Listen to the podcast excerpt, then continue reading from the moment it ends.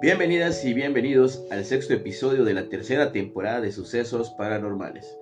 Yo soy su amigo Felo SG y este capítulo es muy muy especial, ya que corresponde al primer aniversario de este proyecto. Un 15 de octubre del año 2021 me aventuré a comenzar este camino de crear contenido. Desde hace mucho tiempo tenía esa inquietud de comenzar un podcast con temática paranormal. Y no me había animado por una razón u otra a dar ese siguiente paso.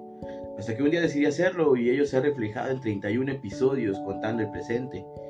Y como todo, no ha sido fácil, pues por momentos pensé en desistir.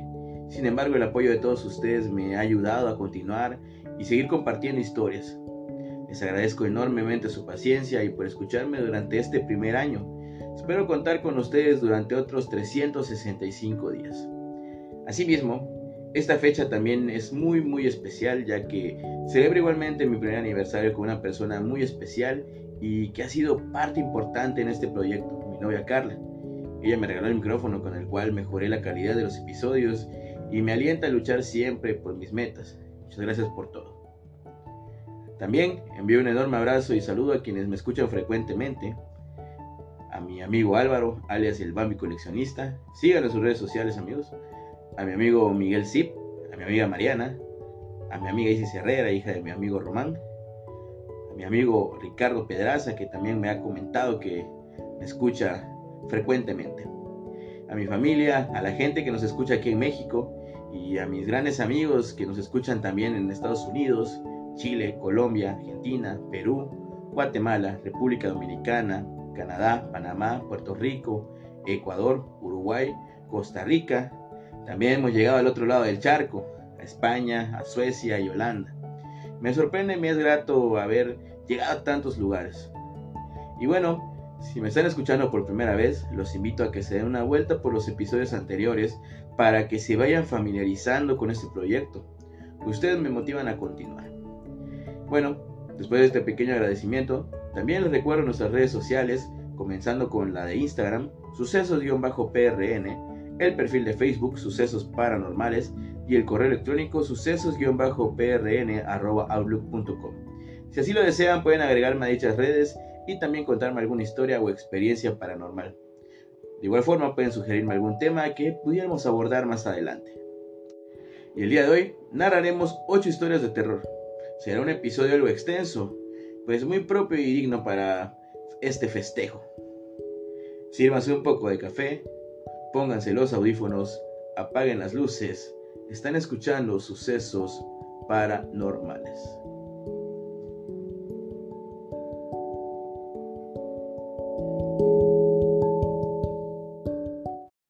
La muerte les jugó una mala broma. Juan Pablo Martínez y Eliseo Ramírez eran dos amigos inseparables que continuamente estaban en los antros de moda en busca de encontrar diversión. Ese día era 1 de noviembre, unos días en donde se le da culto a la muerte en la Ciudad de México y en todas las ciudades del país. El salir a divertirse se consideraba una falta de respeto para los difuntos. Ellos hicieron caso omiso a los reclamos de los familiares salieron al sitio de moda en busca de lo que todo joven de su edad busca, y es conocer a las mujeres del lugar. Como era de esperarse, el lugar en ese día memorable parecía un desierto, pero al parecer la suerte de ellos cambió radicalmente cuando en la entrada vieron llegar a un par de damas que incesantemente los miraban como invitándolos a hablar. Juan Pablo es más aventado corrió a su encuentro presentándose con las bellas chicas. Ellas se dejaron mimar y estuvieron parte de la noche bailando sin parar. Ellos se veían sorprendidos. Nunca antes dos mujeres tan bellas como ellas, que parecían modelos de pasarelas de las grandes revistas de moda, se habían fijado en ellos. Algo que no podían creer, pero si esto fuera poco, ellas los invitaron a seguir la fiesta en su hogar, una casa antigua que estaba en una de las colonias de más renombre de la capital. Definitivamente fue el mejor de sus días, y después de unas horas, ellos se despidieron de las lindas mujeres que acababan de conocer pero de las cuales nunca se hubiera querido desprender, quedando de verse al siguiente día para volverlas a ver al llegar a la mansión en donde horas antes habían pasado uno de los mejores días de sus vidas. La casa ya no parecía lo mismo. Se veía destrozada por fuera. Era imposible que no hubieran notado del, deterioro del lugar. O quizás era demasiada la atención que les dieron a las damas que el lugar pasó desapercibido y no lo tomaron en cuenta. Pero lo que sí, nos explicaban, eran las cadenas ya oxidadas por el tiempo que tenía el lugar, tocando y gritando a sus amadas para que los dejaran entrar. Fue así como varios vecinos salieron por todo el alboroto que estaban causando los jóvenes en busca de que salieran de la casa, cuando se dieron cuenta, a palabras de los vecinos, que ese lugar tenía muchas décadas de estar abandonado. Y tan solo se sabía que las hijas de un acaudalado hombre de negocios se habían encontrado muertas ahí, debido a un escape de la tubería de gas, con lo que el padre de ellas, hundido en la tristeza, abandonó el lugar. Pasó mucho tiempo y nadie nunca en muchos años pisó ese lugar. No se supo nada del padre de las chicas de esa lamentable tragedia. Desde ese día, los amigos cambiaron radicalmente y fueron a pedir perdón a la iglesia habían faltado el respeto al Día de Muertos, y ellos por mucho tiempo dejaron de salir, como habitualmente lo hacían. Por siempre se preguntaron si ese día, que fue los más felices de sus días, lo habían pasado al lado de personas muertas, hasta que uno de ellos buscó en la red la historia del lugar, viendo que 20 años atrás, las dos damas que conocieron en el antro eran las que habían muerto. En el mencionado lugar y pues todo quedó claro para ellos. La muerte les había jugado una mala broma. Una historia de terror que definitivamente y sin lugar a dudas, ellos dos nunca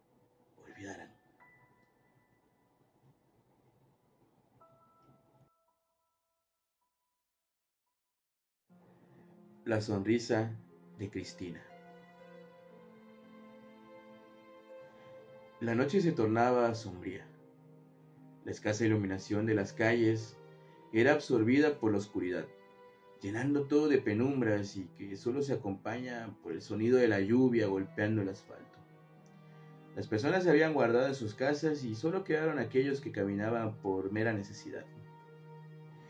Entre ellos Romina, una chica de humilde procedencia que no ajustó ese día para el transporte que la llevaría de la universidad a su casa. Era algo común para ella. Muchas veces había recorrido ese camino en las mismas condiciones, pero eso no evitaba que se le crisparan un poco los nervios. A pesar de que el frío obligaba a todos a esconder su rostro bajo sombreros, bufandas o abrigos, causando cierta desconfianza al cruzarse unos con otros, Romina estaba consciente de que lucía igual de sospechosa que ellos y se movía con cautela para no causarle un susto a alguien. A pocas calles de su casa, sintió alivio. Estaba en sus terrenos y eso le daba mucha seguridad. Sin embargo, al doblar la esquina distinguió una oscura silueta caminando por la misma acera y en dirección a ella.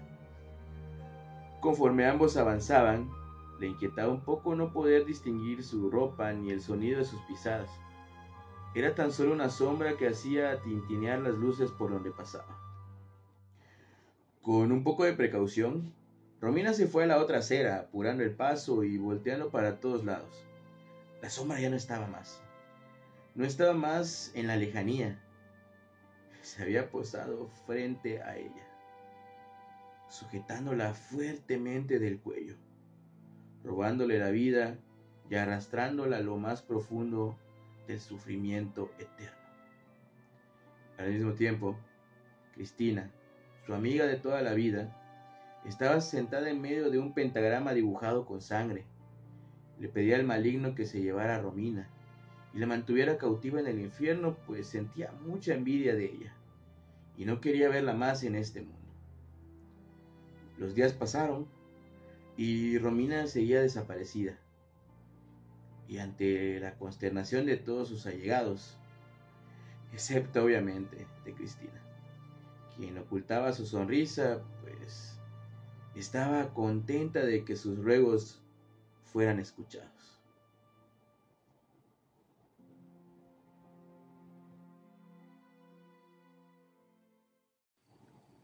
Apariciones.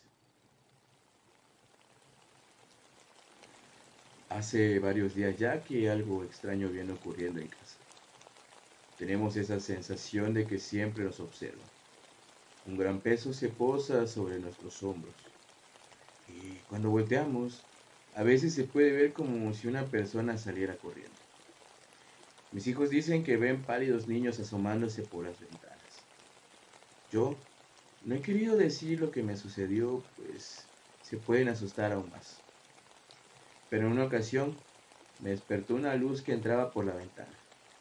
Llegaba directo a mis ojos, así que fui a correr la cortina cuando me acerqué y encontré una horrible cara arrugada y reseca, cuyos ojos color rojo vidrioso se movían de un lado a otro, mirando con total delirio. Tuve que observar ese perturbado rostro por largo tiempo, porque mis extremidades se negaban a responder. Parecía una estaca bien clavada en el suelo. Mis manos me pesaban toneladas. No pude ni siquiera mover un solo dedo para correr la cortina ni dar un paso hacia atrás. Solo estaba ahí parado, viendo cómo él me miraba. Tenía su demente mirada clavada en mis ojos y puedo jurar que sonreía con placer al causarme tanto miedo de ese estado de petrificado, pasé rápidamente a sentirme invertebrado. No pude sostener mi cuerpo en pie cuando una mano se posó en mi hombro. Si no hubiera escuchado a continuación la voz de mi esposa y entendido que ella fue quien me tocó, puedo asegurar que ahí acababa mi existencia. Los días siguientes me negué a tener la luz apagada. Fingí a leer hasta que ella se quedaba dormida pero en realidad estaba muerto de miedo. No quería dormir. Cada vez que cerraba los ojos, estaba ahí aquel feo rostro. En cada parpadeo se acercaba más a mi cara. Podía sentir sus manos sobre mí. Por las mañanas se percibía en la habitación un fétido olor. Rastros de polvo ensuciaban las sábanas y mis muñecas tenían raspaduras. Hasta hoy, esto solo me ha pasado a mí tal vez los demás también lo están ocultando para no empeorar las cosas. Cielos, tengo que sacar a mi familia de aquí. Espero que no sea tarde para librarnos de este mal y dejar atrás tan horribles apariciones.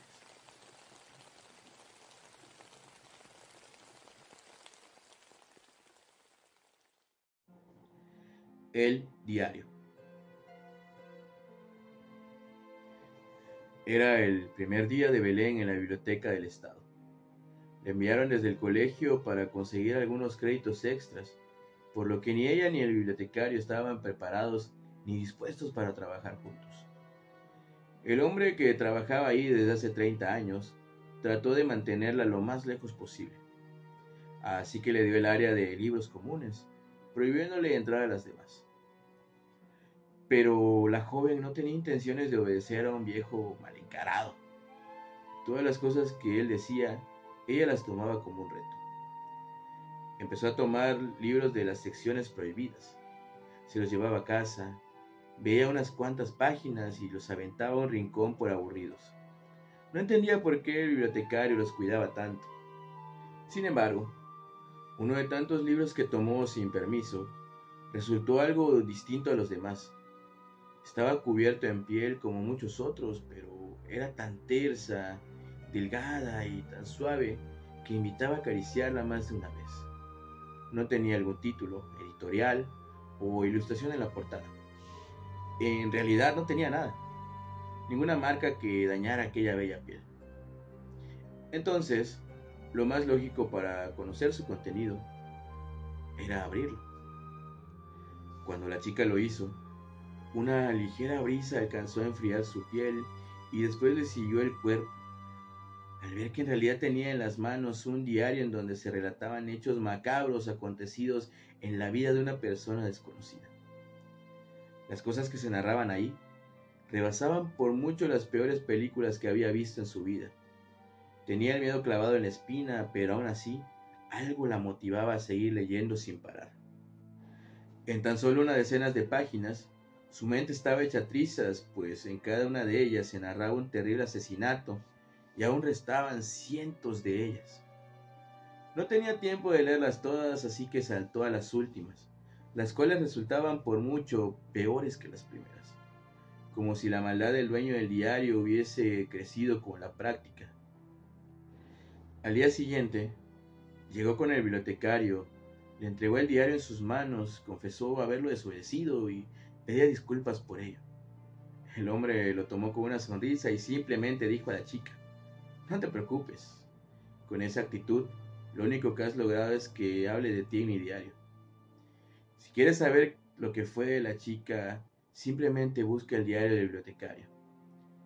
Tiene una página completa dedicada a ella, la 327, para ser exacto.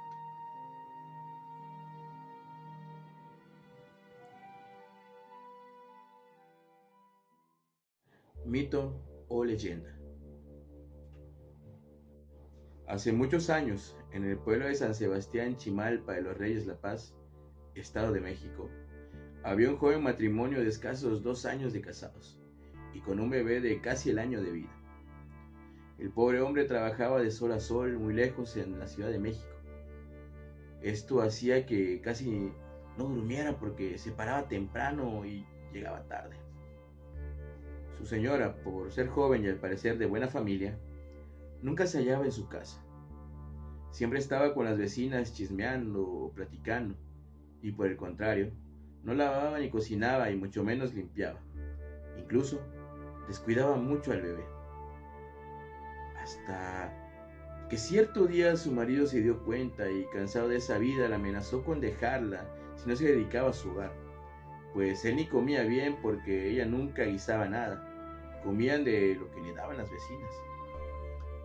Resulta entonces que el marido cambió de turno a la noche y llegaba a dormir por las mañanas, teniendo la esposa que hacer los quehaceres por la tarde para no despertarlo. Sin embargo, por no querer abandonar las tardes con sus vecinas, decidió que dedicaría las noches para realizar las labores del hogar.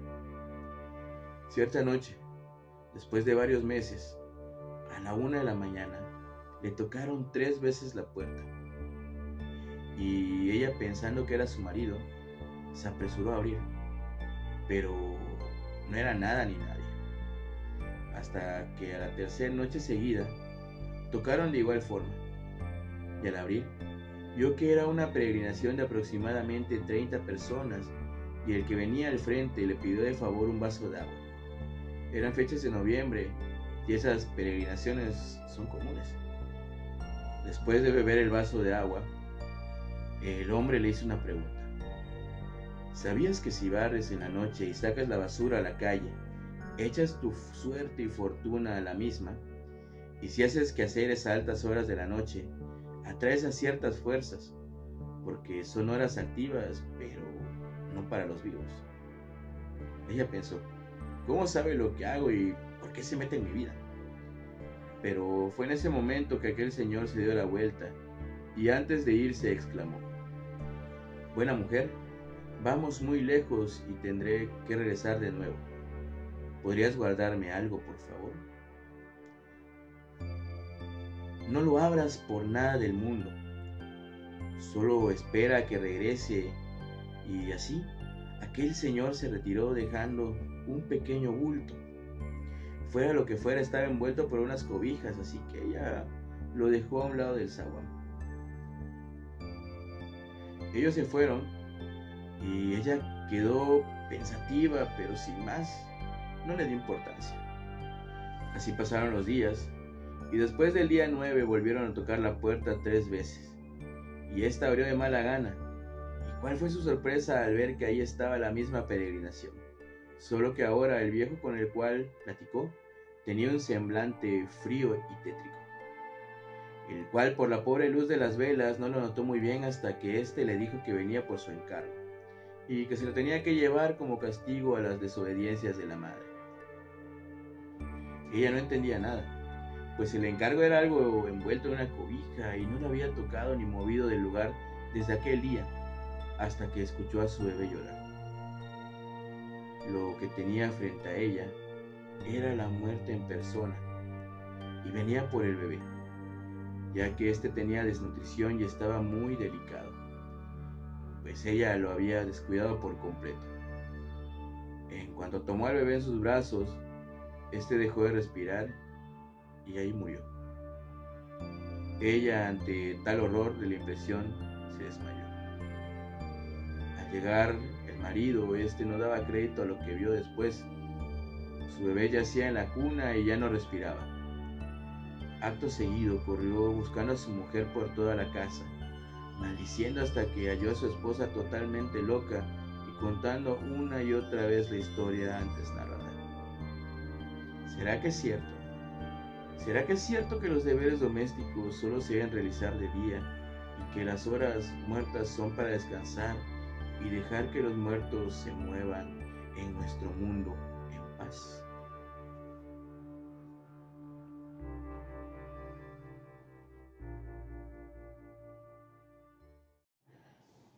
Una bruja me visitó en mi cumpleaños. Faltaba un día para la famosa noche de brujas. ¿Y saben una cosa? Yo cumplí años ese mismo día. Vivía con mi hermano mayor, que estaba en clases de refuerzo, esas destinadas a sacar mayor nota en los exámenes. A mí, particularmente, me daba algo de miedo quedarme sola. Se me ocurrió llamar a alguna amiga mía para que viniera y me hiciera compañía cuando de repente oigo como que alguien toca la puerta. Me levanto y me dispongo a abrir, mirando antes por la mirilla, por supuesto. Y lo único que veo es a una chiquilla de aproximadamente 10 o 12 años plantada ahí, frente a mi puerta. Qué extraño. La niña estaba usando un sombrero típico de bruja y una máscara para dar miedo. Consideré que sería alguna broma o un error de fecha y abrí sin temor alguno. Desearía no haberlo hecho jamás. La niña no habló, tan solo me acercó su pequeño caldero de calabaza, esperando quizá que yo le diese algún dulce o caramelo. Me quedé traspuesta, no sabía cómo decirle que todavía no era Halloween. La pequeña brujita, al ver mi reacción, se quitó la careta. Retrocedió unos pasos. Sentía escalofríos por todo el cuerpo. Una mordaza de hierro cubría su boca. No oía muy bien, pero juraría que dijo, me comeré tu corazón. Nunca en mi vida había sentido tanto miedo. Sí, era una persona que se asustaba con extrema facilidad, pero algo así no. Cerré la puerta y me refugié en mi habitación. Eché el pestillo y llamé nerviosa a mi hermano. Le conté lo sucedido y me dijo que bajo ningún concepto saliera de la casa, que él ya estaba en camino. Por mi tono de voz, pudo notar que yo hablaba completamente en serio. Oí unos leves golpes en la ventana. No quería mirar. Ella se las había ingeniado para trepar por el árbol del jardín trasero. No quería voltear, pero instintivamente lo hice y efectivamente ahí estaba, vigilándome. Le dio la cabeza como si nunca hubiera roto un plato y se quitó la placa de metal de los labios, dejando al descubierto sus dientes triangulares y puntiagudos, filosos como cuchillas. No se lo pensó dos veces. Rompió el cristal de un fuerte cabezazo. Corrí hacia la puerta y traté de quitar el seguro, pero mis manos temblaban como un flamo. La tenía detrás. Sabía que si me detenía aunque fuese un segundo, iba a ser mi fin. No sé cómo conseguí salir del cuarto, pero igualmente no tuve tanta suerte. Resbalé y caí por las escaleras. Ella me observaba desde el último escalón. Cuando ya daba todo por perdido, llegó mi hermano acompañado de un par de agentes de policía en el momento exacto para socorrerme. La despiadada jovencita huyó por donde había entrado. Desde entonces, Tengo pesadillas todas las noches y en mis sueños está siempre presente. No volví a ser la misma, pues aquella experiencia me dejó huellas. Mis profesores, amigos y demás me preguntan por qué tengo esas ojeras tan exageradas. Algunos dicen que mi rostro inexpresivo imita al de un muerto viviente. Eh, tal vez sea uno de ellos.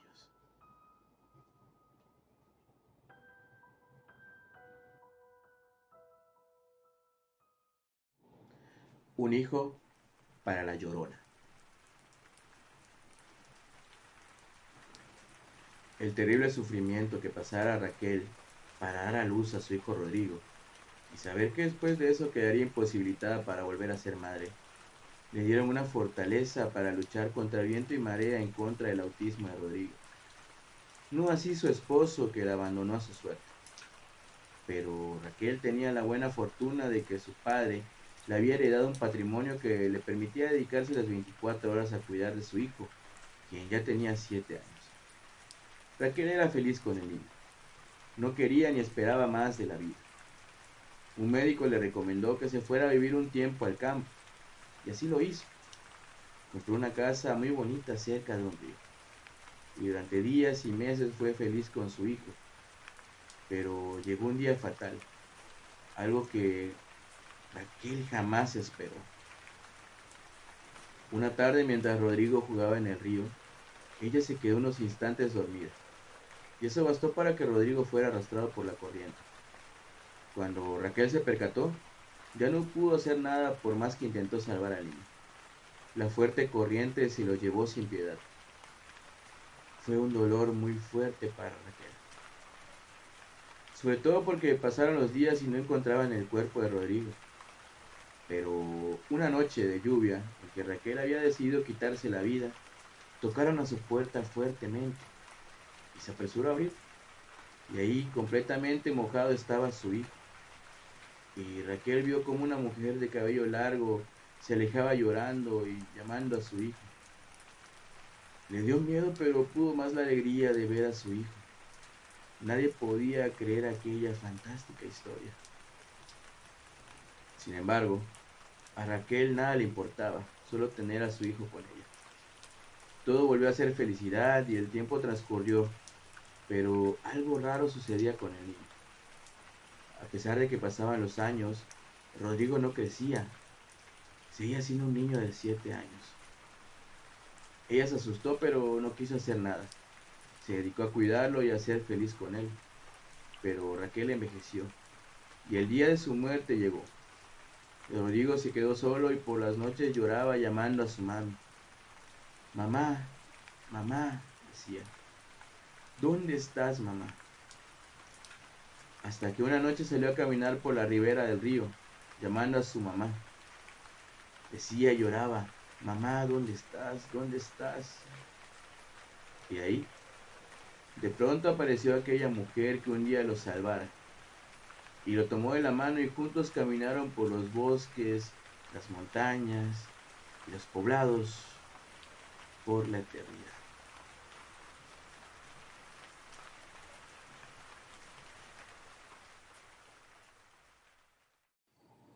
Duendes y brujas. Nací y me crié en una pequeña cabaña en lo más alto de la montaña. Solo cuando debí ir a estudiar viví unos años donde una tía en el pueblo. Después volví al campo. Seguiría en las labores del mismo con mi padre. Donde vivimos siempre se ha hablado de brujas, demonios, duendes y cuánta cosa se sabe o se cree saber del tema. Pero yo como tal nunca había vivido algo así. En casa solo el abuelo hablaba de haber tenido esas experiencias, pero él ya era un hombre muy mayor y ciego. Este vivía con nosotros. El lugar donde vivíamos era maravilloso. A pesar de esto, yo, yo, añoraba el pueblo. Los amigos, las chicas, la gaseosa, cosas simples pero que allí en el campo no se veían. Una tarde mirando al horizonte, cuando ya el sol se ocultaba entre las montañas, dando los colores más hermosos, esos que ningún pintor puede siquiera imaginar, esa magia que solo la naturaleza puede dar, Podrían ser eso de las 5 y 30 casi 6. Dos perros al lado mío, tal vez no disfrutando del espectáculo que daba la vista, pero sí tomando los últimos rayos del sol. Abajo, en el pie del monte, veo una sombra que vuela sobre los árboles.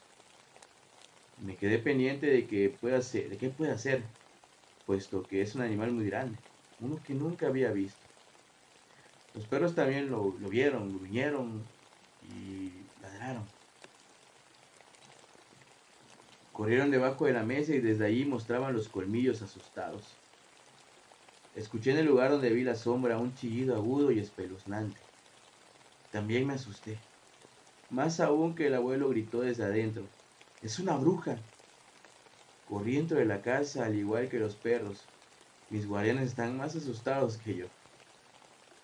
El abuelo me dijo que era una bruja que iba de paso a hacer sus fechorías, asustar niños, borrachos y mujeres, o solamente visitar a un amado que la desprecia. Hice como que no me importaba, pero quedé bastante preocupado. La realidad es que siempre vi lo de las brujas como simples historias. Una tarde yo iba con los perros en busca de madera para reparar unos cercos. Llegué a una Y donde se separan dos caminos. Escuché a alguien que caminaba en uno de los senderos. Agudicé el oído ya que desde donde estaba es propiedad de mi padre y nadie debe estar por esos lados.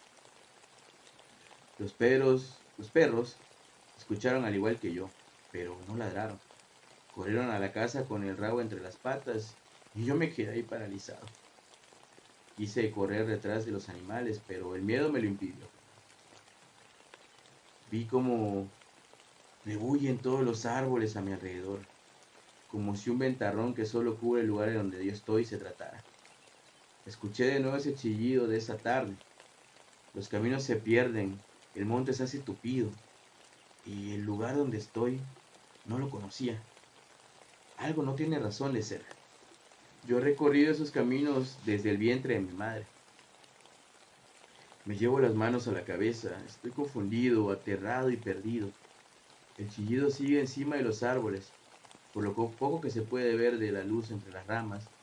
Veo esa sombra que salta y salta de árbol en árbol. Caí de rodillas y aunque nunca he sido un chico creyente, en ese momento solo pensaba en que la fe era la única que me podía salvar. Escuché la risa característica de una bruja, una tan tenebrosa y fuerte que cubrió todo el contorno. Y en, en eso, todo volvió a la normalidad caminos y el monte. Fui a mi casa y encontré a los dos perros bajo la mesa. Me miraban con recelo, como dudando que estuviera bien o tal vez impregnado de miedo y ellos lo sentían. Pero al notar que todo estaba bien, corrieron a saludarme, meneando sus colas.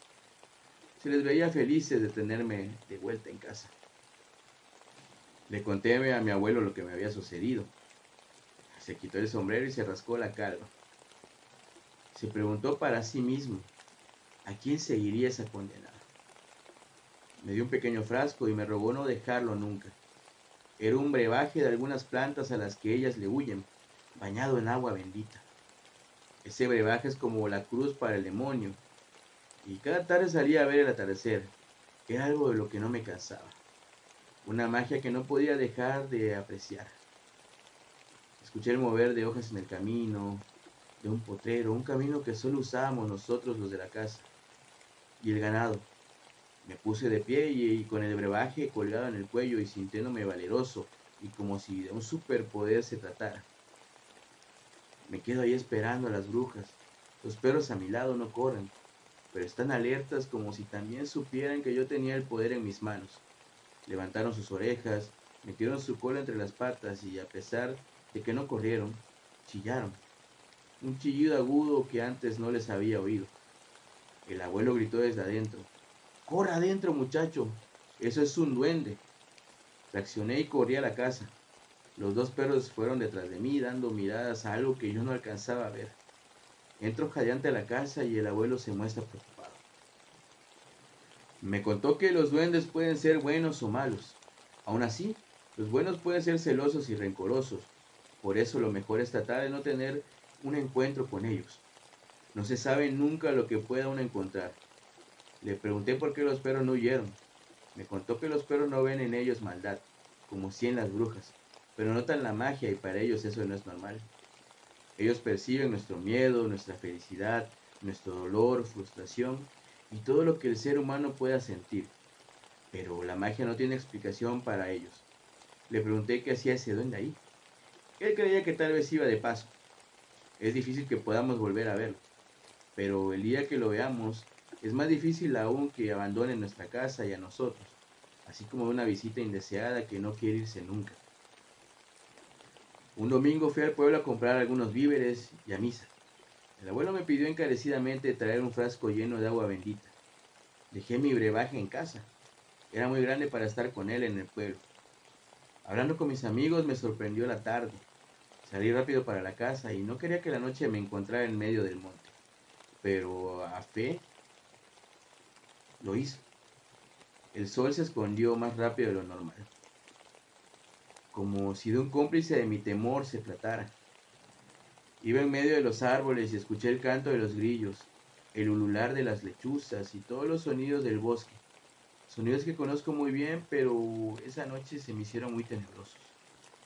Sentí caer pequeños granos de los árboles como si de granos de frijol o maíz o café se tratara. Intenté identificar lo que cae, pero nada, no puedo ver. Me agacho intentando buscar algunos de esos granos, pero no hay nada. No hay nada, solo el sonido. Me puse de pie y escuché la risa más, terrorífico, más terrorífica que haya escuchado antes, y nunca más la volví a oír. Miré al frente y la vi ahí parada. Era una bruja.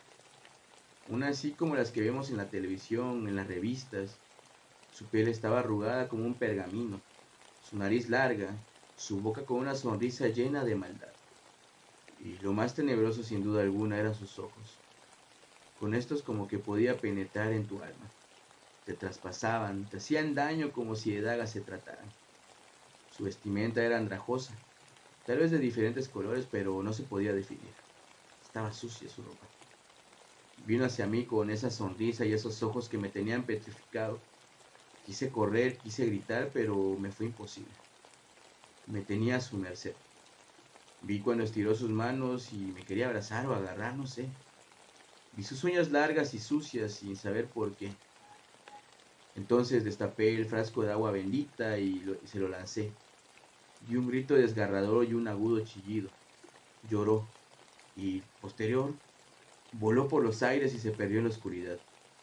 Yo no pensé más en nada más que en correr y salí corriendo directo a mi casa. Allí le conté al abuelo lo que había ocurrido y él se reía de lo lindo al escuchar mi historia. Me aseguró que sin proponérmelo había descubierto a la malvada. No lo entendí. Él me dijo que pronto lo descubriría. Al día siguiente, una mujer de unos 40 años que le ayudaba a mi madre en las labores de la casa, llegó con la cara quemada.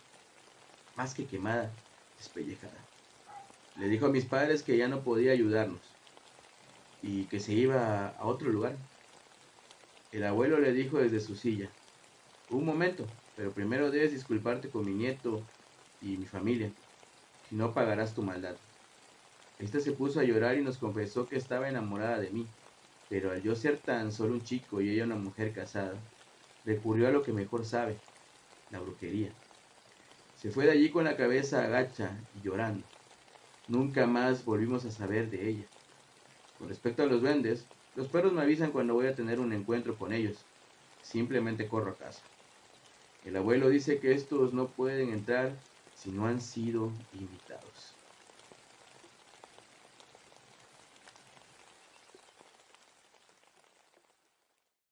Y ya estamos de vuelta.